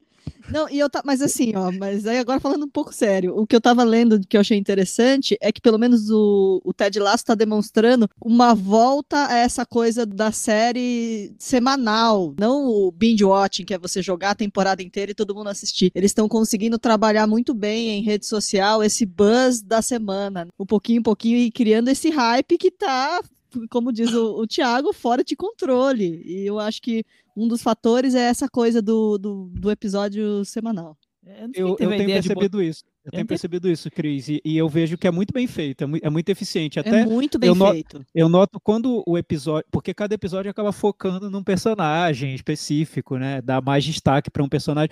Dias antes você já nota nas redes sociais esse personagem aparecendo em capas de revista, em ensaios Eles estão trabalhando foto. muito bem. É, muito curioso, muito Não, bem feito. E eles Tem- fazem pontes com, com pessoas que não fazem parte da série. Todo episódio tem uma ponte com Isso, alguém, né? por Tipo exemplo, tem agora. uma, tem uma citação ao Pearl Jam, tem uma piada com o Pearl Jam nesse episódio. O Pearl Jam retweetou uma coisa do Ted Lasso. Na semana passada foi com a Reba McIntyre, ela retweetou também. Então tem um, tem um super aparato por trás aí. Pô, Eu, eu que eu exagerei, porque é, é minha reação mesmo, de decepção Agora com não a vai, reação não, dos não outros. vai Não, voltar é que- atrás, não. É que se- sentando no, no divã do Firman aqui, eu acho que o, o meu problema com a série é meu- minha decepção com a reação dos outros. Esse é o meu problema. Não é com É. a série em si. A série tá lá fazendo trabalhinho, feijão com arroz dela e tudo bem. O, pro- o meu problema é quando eu vejo a reação dos outros, pessoas que eu respeito, e eu fico muito decepcionado, mas aí é comigo. É, Deixa as pessoas outros tão pra lá. super, super valorizando, sem dúvida. Eu acho divertida, mas assim, uma bobagem, né? Eu já falei, acho que já falei aqui, eu detesto a, forma como está sendo usada a personagem da Rebeca, presidente do clube, eh, que se tornou a mulher rica, fútil e não, não, não faz nada de, de, de útil, sendo que ela teria que ser o no que a gente espera hoje, né? Uma pessoa com poder, mas tudo bem. Isso me incomoda no mesmo nível como o Thiago estava ali, agora há pouco trazendo o seu, o seu incômodo. Mas é, É. exagerado, não, não me cancelem, por favor. Não, Tenho uma vida.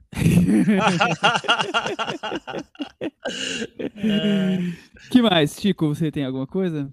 Eu queria só dar uma, dar uma, uma geral no que estreou nos cinemas essa semana, né? É, daqui a pouco acho que a gente deve falar de alguns deles, quando eles estrearem nas plataformas digitais também. Estreou o Edifício Gagarini, que passou no Festival Varilux do ano passado. Foi um filme que eu gostei bastante, assim. Ele foi meio dividido a re- a reação, eu acho, a recepção. Eu não Mas gostei eu muito, gosto- não. Eu gostei, eu achei bem legal essa, eh, eh, essa mistura de fantasia com realismo social e tal. Então, acho que é um filme que, é, que traz uma coisa interessante. É diferente, diferente né? tá? Tem coisa diferente. É. Estreou também A Nuvem Rosa, que é um filme brasileiro que é uma ficção científica indie, que estreou lá no Festival de Sundance. Eu acho que ele tem altos e baixos, mas o, como ele, é, ele, ele joga uma, um, um, formato bem diferente para o cinema brasileiro, né? Uma, um formato um, e umas ideias diferentes. Eu acho que é um filme que vale muito a pena ser conhecido também. Não acho que ele é totalmente bem resolvido, mas eu acho que é legal que existam filmes com essa ambição, assim, de fazer, de fazer gênero e de ser independentes mesmo, de fazer uma coisa mais autoral. E tem um filme que é muito legal que estreou, que é a candidata perfeita da Haifa Al-Mansur, que é a, a, diretora do Sonho de Svajda, que foi a primeira mulher a dirigir um filme na Arábia Saudita. Esse filme, ela pega uma personagem principal que resolve se candidatar. Imagina o que é uma mulher se candidatando ali a qualquer coisa na, na Arábia Saudita, né? Começa... Os homens não querem nem ser tratados por médicas, imagina exatamente, votarem exatamente. Na, numa, numa mulher, né? Exatamente. E então eu acho que tem que traz debates, né, muito interessantes assim e, e mostra e é bem legal para você conhecer também um pouco dessa realidade de um país totalmente diferente do nosso, né? Então, estão aí essas dicas.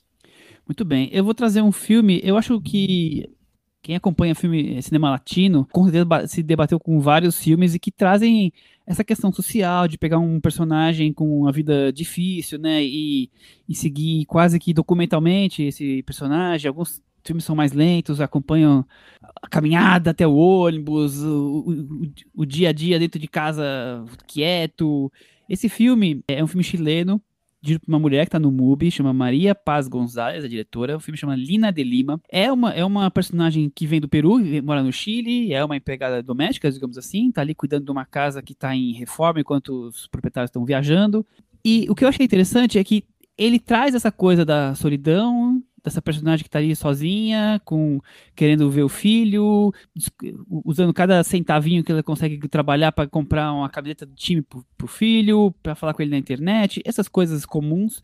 Só que de repente, entre uma cena ou outra, um pouco mais aí dessa coisa de monotonia e da coisa social realmente, ela se torna pela, pela forma de imaginação dela, uma cantora pop, Cris e ela canta, tem um quadro pop, ela cantando, dançando, quase uma Shakira, talvez menos dançante, mas assim, tra trazendo uma coisa de sonho, uma coisa de, de, fugir da realidade, sabe? Aí depois o filme volta, continua a desenrolar, depois tem um segundo quadro musical. Eu achei tão legal como foi feito isso.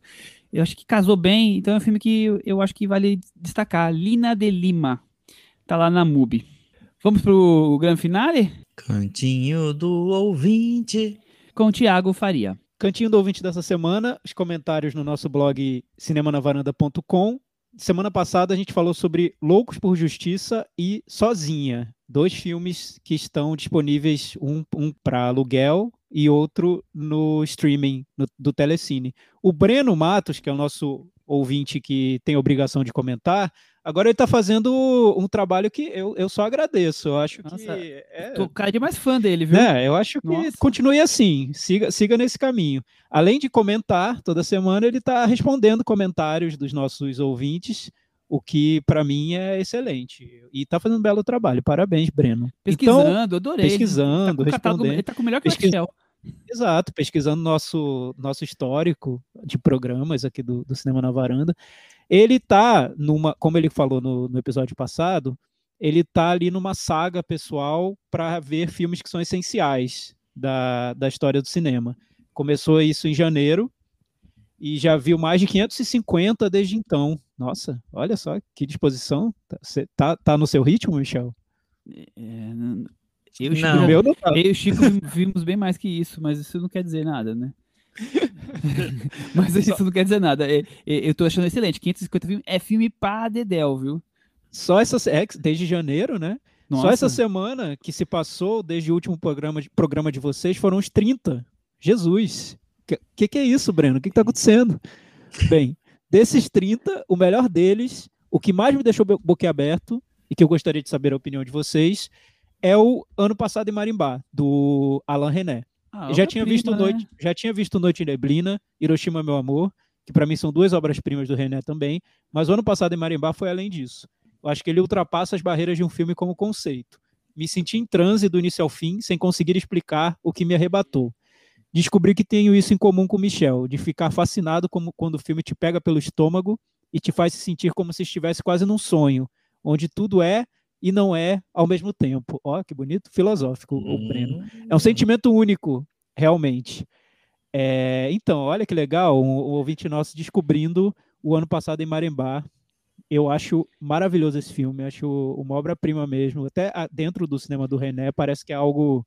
Parece que deu um estalo ali nesse filme e algo diferente aconteceu, né? Então é legal quando, quando alguém está acompanhando, tá, tá vendo todos os filmes de um diretor, um a um, e de repente chega o ano passado em Marimbá.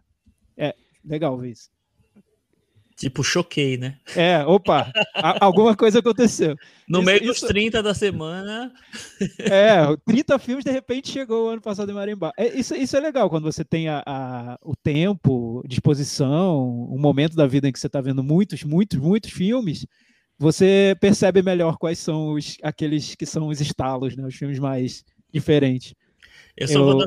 Eu, vou, eu vou dar só um, uma dica pro, pro Breno. Eu acho o seguinte, assim, para cada ano passado me arrembar, vê um, vê um mais tranquilinho, tá? Para poder dar uma equilibrada, assim, enfim. Porque vai daqui Mas a pouco você fica que nem a gente, aí vai ser uma desgraça. Né? É, eu acho, eu, acho, eu acho que em outubro ele já tá que nem a gente. Se for nesse Mas eu, eu acho que o Mariambá é aquele tipo de filme que, assim, eu tenho visto, até porque como eu tô em, em home office, né, trabalhando de casa, então aquele tempo que eu ia usar de trânsito para lá e para cá, o tempo de vida social que também não estamos fazendo, eu estou vendo filme porque foi a meu, minha válvula de escape. Eu sei que o Thiago lê muito, né?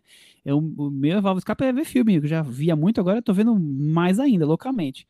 Agora, o, o Mahembad é o tipo de filme que se eu tivesse visto pela primeira vez, eu paro de ver filme o resto do dia, porque é um filme que, como o, o Breno falou que ele tem isso comigo, que impacta de um jeito que para, não vê mais nada, porque vai estragar a tua, a tua, tua visão do dia. Esquece, dorme, acorda, no seguinte começa de novo. Porque é um filme que me deixa realmente assim, é, hipnotizado por tudo, né? Eu acho que é um dos, dos grandes, talvez dos 10 filmes, 5, sei lá, não ficar classificando aqui, mas assim, é um dos, é um dos maiores Dois. filmes dos tempos, é uma coisa impressionante, assim. Eu, eu faço mais ou menos isso também, viu, Michel? Quando eu tô vendo filmes, eu tenho o momento que eu tô com tempo para ver e tal, eu tô vendo vários filmes e chega um filme que, que dá esse impacto, a minha reação ou é parar e, e assim, não cancela os outros filmes do dia e, e, vamos, vamos ficar com esse mais um pouco, ou eu revejo logo depois. Isso acontece comigo. Eu quando eu estou vendo em casa, sei lá, no, na TV, DVD, stream, eu revejo. Quando é um filme que me pega muito. Acontece. E, e, tem acontecido algumas vezes, sim, e, assim, e recentemente. E esse é um dos, dos, que é bom até rever, porque ele é tão fragmentado, né, que que não, você não vai cansar da história, porque é como se você estivesse tipo, continuando, na verdade, né? Porque uma coisa é aquele filme que tem começo, meio e fim com historinha, esse daí é uma coisa fluida, né? É uma valsa, é uma coisa assim que pode durar 10 horas. Se você ficar botando repeat, não tem problema nenhum, porque ele é uma eu coisa muito maior do que um eu filme. quero assistir esse filme por Nossa, 10 eu horas. Acho, eu acho incrível, incrível, Não, eu gosto, eu acho maravilhoso também, mas eu, eu falo assim, do, é, assim, é um filme que exige você. E é um filme que eu acho que a cada vez que você assiste, você descobre coisas novas. Tá? A gente já fala, fala aí sobre vários filmes, mas esse daí são coisas novas radicais. Então, é um filme que eu acho que vale ver uma vez, aí, aí você fica pensando, como você falou, vai dormir, né, Michel? É, e aí tá, acorda no outro dia e vê outro filme, ou vê ele mesmo de novo, já que o, o Thiago falou que, pra, que vê dois filmes seguidos, iguais. Então, não sei. Mas é um filme que ele merece uma, uma digestão, vamos dizer assim. Eu, eu tenho só uma dica pro, pro nosso ouvinte fiel, né? Já que ele está nessa maratona de diretores. Um, um, diretor que para mim deu esse estalo quando eu fui eu vi os filmes dele todos, assim, um atrás do outro, tinha uma mostra grande de cinema rolando, eu vi todos, e quando chegou um filme dele, deu esse estalo de, meu Deus, o que aconteceu?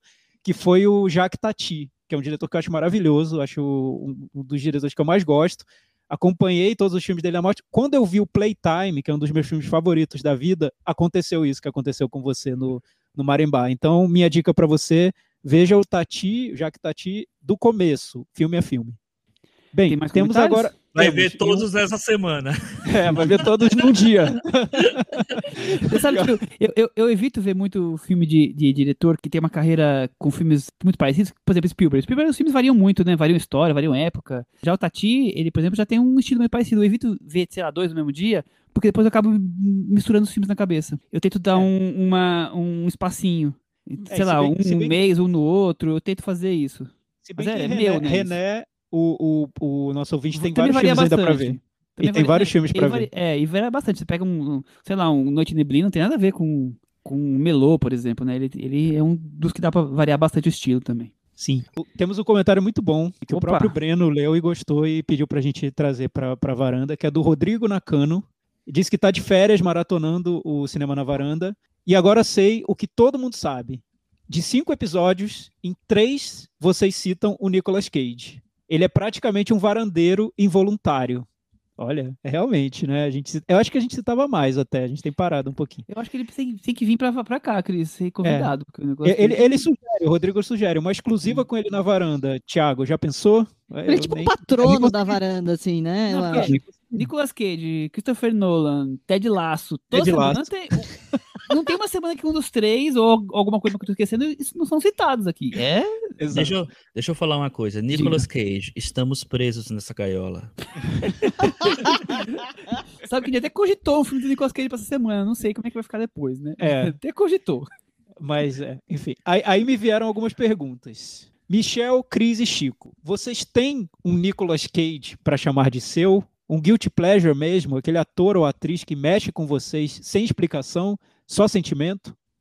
Primeiro Olha, essa pergunta. É, primeiro que o, o Thiago vai falar que não é guilty pleasure coisa nenhuma. exatamente. Era Não, isso que não eu ia é, falar. então, não é, não é guilty É eu ia pleasure. É- é- esse, esse é o primeiro engano quando o tema é Nicolas Cage, é tratar como guilty pleasure, porque não é guilty pleasure. Ele tá sempre sendo indicado a Oscar, a prêmio dos críticos de a Cannes, sei lá o quê. Esse ano mesmo, daqui a pouco a gente chega nisso, mas esse ano mesmo tem um filme dele que da- já estão dizendo que ele tá maravilhoso e tal.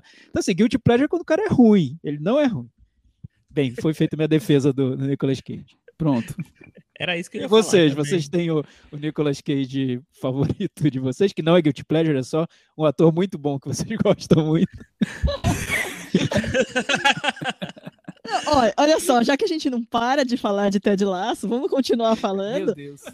Eu, eu fiquei tão obcecada com o Ted Lasso depois do final da primeira temporada e não tinha mais a segunda temporada que eu falei, então vamos ver filmes do Jason Sudeikis. E aí eu vi dois filmes seguidos dele, que é o Família do Bagulho, Nossa. que é muito engraçado, é genial pra ver Ah, tem é na bom Netflix. esse filme. Eu gostei É também. muito legal. E eu vi um outro que é mais Sundance, é mais moderninho, que é o Dormindo com as Outras Pessoas, que é uma graça, é uma comédia romântica com a Alison Brie, que ele meio que reencontra, Jason Sudeikis faz um cara que, que é super galinha, que sai com todo mundo, e ele resolve reencontrar um, o amor da faculdade, com quem ele perdeu a virgindade e tal, e aí eles fazem um pactozinho, enfim. Uma bobagenzinha, mas é fofa também. Aí, Michel, Michel. e Chico não Ma- tem. Mas a Cris é- foi um exemplo de momento, né? Não é, não é uma Ah, coisa mas ela, assim- ela entrou, ela embarcou na. fa- Faz É. sentido. Não, eu a- acho a que Cris ela, tem um ela apego foi fundo. É, e é um, e é um ator que eu não acho Ah, que, você tem um apego mais que é lá Cruise, essas por, coisas, por né? exemplo, assim, uma coisa Oi? você, você gosta dos filmes do Tom Cruise, você tem um apego maior talvez com ele. ou- Ah, ou- sim, filme do Tom assim, Cruise eu né? vejo qualquer um. É isso, que- isso, esse Ah, é então. Acho, que- acho que esse é o ponto. Ah, Michel seria. tá. Michel seria quem? Bruce Willis? Ah, olha. Não, não, já passei dessa fase. Bruce Willis, faz tempo. Fico pensando, eu assistia tudo, mas acho que eu já não tô mais vendo tudo. Tipo, a Juliane Moore eu assistia o que aparecesse, a, a Juliette Binoche, a Isabel Rupé, as três eu assistia o que aparecia. Agora já, já não tô nessa pegada. Tony Leung eu assistia também o que aparecia, mas também não, não tô mais caçando tudo. Eu, eu acho Tony que eu não. Leung, melhor ator de todos os tempos. É, então, eu acho que não tô mais nesse. Nesse patamar, não. Eu não tenho o Nicolas Cage pra chamar de meu, não, atualmente, viu? Eu nem Você, sei, O Chico, nem, o mas- Chico não, não sabe. Sei lá, não sei, talvez que sei lá. Acho que o meu atualmente é Tom Cruise e Liam Neeson. Ah. Quero, quero ver todos os filmes Sim. que eles estão lançando. Até porque Liam eles. Neeson, Cris. Eles é porque, até porque, assim, Ah. eles estão fazendo um filme muito específico, né? O tipo de filme deles é, é ação, pancadaria e vamos pra cima. Então, tô vendo todos. É. Chico não tem, Chico não tem o Guilty Pleasure. O Não, na verdade, Guilty Pleasure do Michel é a Juliane Moore, que é muito chique. Eu achei Não dá, né? é. Gente, a gente falou Guilty Pleasure. A gente falou que não é Guilty Pleasure, que o Nicolas Cage não é teu Guilty Pleasure. Mas, por exemplo, Mas ó, eu vou dizer uma coisa. O- o- O, o o Rodrigo. Mas isso que eu vi muita coisa ruim, inclusive, é, mas não vou falar que seja Guilty Pleasure, mas até até porque eu aproveitava os voos que eu fazia, foi os filmes da Chuti. É, porque eu adorei ela nos Hã? filmes do. Da, a Chuti, é, a, a atriz dos filmes do, do Hotel Chain. Ah, não, gente. Aí, aí realmente ele não entendeu a pergunta, né? Gente, gente, Não, tudo bem. aí que eu é entendi a eu pergunta. entendi. Não, sabe por tá quê? bom. Mas é legal, gente, porque os filmes da São tem umas ruins. comédias românticas, Isso. tem uns pornozinhos soft ali, chinês. é vamos, fazer especial Chucky. Acho que nossos ouvintes precisam. Os, os filmes Tem uns que pornozinhos fizeram legal da fora do, do Hotel Chain são horríveis.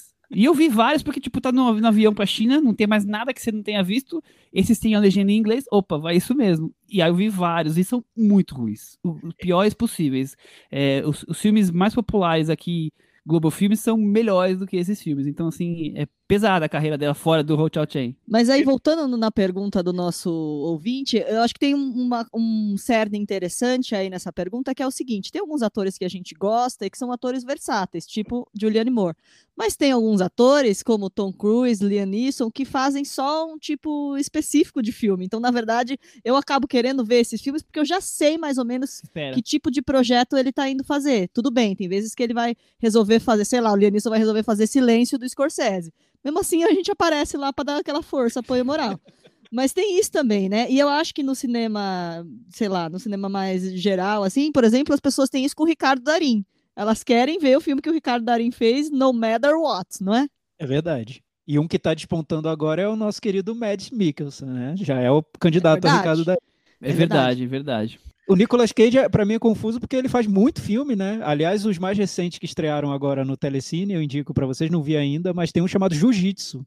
E outro que é um filme psicodélico. Então, É que imagina, aí- você é nunca que aí sabe o que vai acontecer. É que aí o Nicolas Cage eu acho que vai para uma outra categoria que ainda assim, ele faz filmes muito diferentes, mas ele sempre tem uma psicopatia Nicolas Cage que em algum momento desponta em cena. E isso exato, é muito legal. exato. Eu Entendeu? acho isso é porque eu teria que fazer um, monólogo aqui sobre Nicolas Cage, um TED Talk, mas eu acho que o Nicolas Cage é um, um autor nele próprio, Eu acho ele leva isso também. para todo filme, Eu não importa entendo- qual filme. Eu entendo isso. Ele, ele traduz, ele encarna o personagem, cada personagem é um personagem, mas tem uma coisa autoral mesmo dele, que é- entendeu? Então são várias categorias que eu acho essa coisa de abre aspas acompanhar um ator, é, né? Tem alguns atores que levam um tipo de são presos a um tipo de estilo de filme, tem outros que você se apega mesmo pelo carisma e tal, e o Nicolas Cage que é uma terceira categoria, uma categoria só dele, que é o ator autor mesmo. Exato, Cris, perfeito. É, você tá- me abraça, enfim, te adoro. Você sabe, você é perfeita. Acabou o programa. Acho que a gente chegou no ponto de compreensão. Enfim, chegamos. Nicolas Cage. É. Perfeito. É. Ai, deixa eu seguir aqui com o comentário então dele. Aí ele, Dessa, ele pergunta dessa gaiola eu não saio mais. É mais ou menos isso, né? essa, essa pergunta aqui do Rodrigo, que ele pergunta também o que é o anti-Cage pra gente, aquele ator que vocês não gostam de graça. Nossa, só já porque falei bateu isso. antipatia. Pra mim é, o- é o, é o Chatolet. Até esqueci o nome dele real, porque eu fiquei com o É Chatolet. Chatolet, na varanda é, É Chatolet. Chatolet. Eu nunca mais vou É o garoto, dele. coitado, super bem intencionado, bem relacionado, tem ah, ótimos amigos diretores, é muito, muito cult e tal, mas eu não consigo, não consigo. Birra. Woody É. Allen, Timothy Chatolet. Eu, eu já Pra falei, vocês também. eu já falei aqui, você já acharam estranho porque é um ator sem pouca expressão, mas eu detesto, não consigo olhar pra cara de Giovanni Ribisi. É, Não consigo olhar com a cara de chorando, com a cara de bunda mole que ele tem. Não... Cara de vítima, né? É, realmente. Nossa, eu não sei. Deve ter algum, mas eu não tô lembrando agora. Não sei. Enfim. Aí, aí a Cris tem algum que não gosta de graça? É, então, eu, eu, eu espero re- me reconciliar com a nossa amiga Kristen Stewart no Spencer, agora do Pablo Larraín, né? Mas por Ah, que, enquanto. que é isso? A É. Kristen é, A Cris não gosta. boa. A Cris acha que ela Pô, tem ma- de dor de barriga.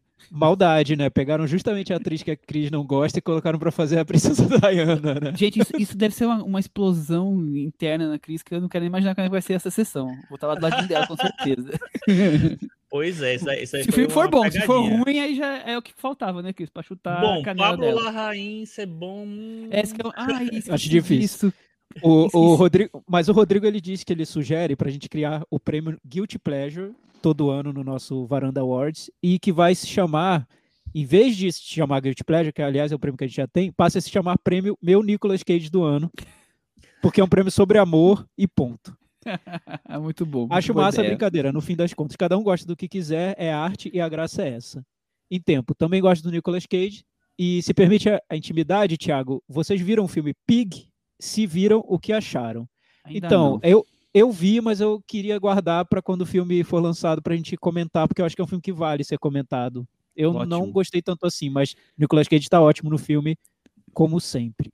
Que surpresa, né, Cris? Ele tá ótimo no filme, segundo o Thiago Faria. Como sempre. Clichê. Posso Michel, fazer um comentário Fábio- no Twitter? Ah, Ah, não, fala. mais um aí? Tá- tá- Não, tem mais um do, do Fábio Pinheiro que eu acho que, que é bom para.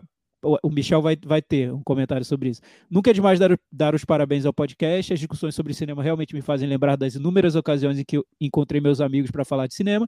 A cada semana me sinto acolhido por vocês. Gostaria de saber a opinião de- sobre o filme Cópia Fiel, do Abbas Kiarostami. Adoro esse filme. Um forte abraço a todos. Ah, Temos lindo, opinião né? sobre. Lindo, Cópia eu acho, Fiel? eu acho super legal. Eu, eu- é o último filme do, do Kiarostami, não, é o penúltimo, né? Eu acho incrível como é uma, um romance um- e ao mesmo tempo ele tem essa coisa do Kiarostami de ser criativo e dar uma virada e transformar aquilo numa uma coisa inesperada. Eu acho incrível. A gente já comentou dele quando a gente falou quando o Kiarostami faleceu, né? A gente fez um especial e, e co- colocou ele. Foi um, acho que um filme que a gente destacou, não tenho certeza agora, mas se eu não me falha a memória.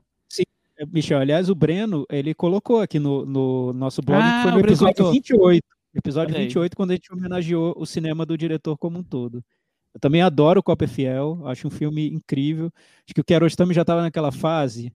Tem- você você vai saber, vocês vão saber, aquele meme que tem, que é um cérebro que vai se desenvolvendo, desenvolvendo, até explodir e virar uma coisa mágica. O, o Kiarostami já estava nessa fase do cérebro explodindo, sabe? Então Já não sei, já estava já, né? É. Mas é perfeito, maravilhoso. Temos comentários no Twitter? Temos o, o- esse tinha que ser realmente pra encerrar com chave de ouro, Cris. A Dani escreveu o seguinte, inclusive a gente já comentou, todo mundo, todos nós aqui já comentamos com ela no Twitter sobre isso, mas acho que vale trazer para os varandeiros. Ela disse que ela queria ter bonequinhos do Michel, do Chico, do Thiago e Cris. Daqueles de apertar, sabe? Daí toda vez que eu quisesse ver um filme e apertar, eles soltariam uma dica. Personalizada para o meu momento, é claro. É, Eu já A falei, já comentei no, no Twitter que o único problema é que algumas pessoas iriam usar como vuduzinhos, né? Você ia ficar aqui dando dois, nota 2,5 e tchum, agulhada. Não, Nossa, com certeza. Os, os fãs, ela, né? É muito, é muito boa sacada. é, os fãs do Ted Lasso iam me fazer de. iam me jogar, jogar meu bonequinho debaixo do carro, né? Debaixo da, da- do caminhão. O que eu acho uma ótima ideia é uma mistura de Alexa com Funko, né? É um Com Funko Alexa. só, É. É Funko Eu acho que a gente ia Funko ficar rico com isso. A gente devia desenvolver esse projeto, viu? Vamos mandar um e-mail. Cris, manda um e-mail pra, pra Amazon, por favor, pra gente desenvolver esse projeto. Isso, isso, é só- Isso aí, vambora. E só, e só, já me desculpando com, com os fãs do, do Ted Lasso, mas quando eu falo sobre a série, eu faço homenagem ao Roy Kent. Eu, sou, eu faço essa minha homenagem particular aí. É isso. É isso. Michel. Os entendedores entenderão. Antes que o Breno Matos reclame, nossos meta-varandas dos ouvintes. Hum, Nossa, eu ia esquecer realmente. Obrigado pela lembrança.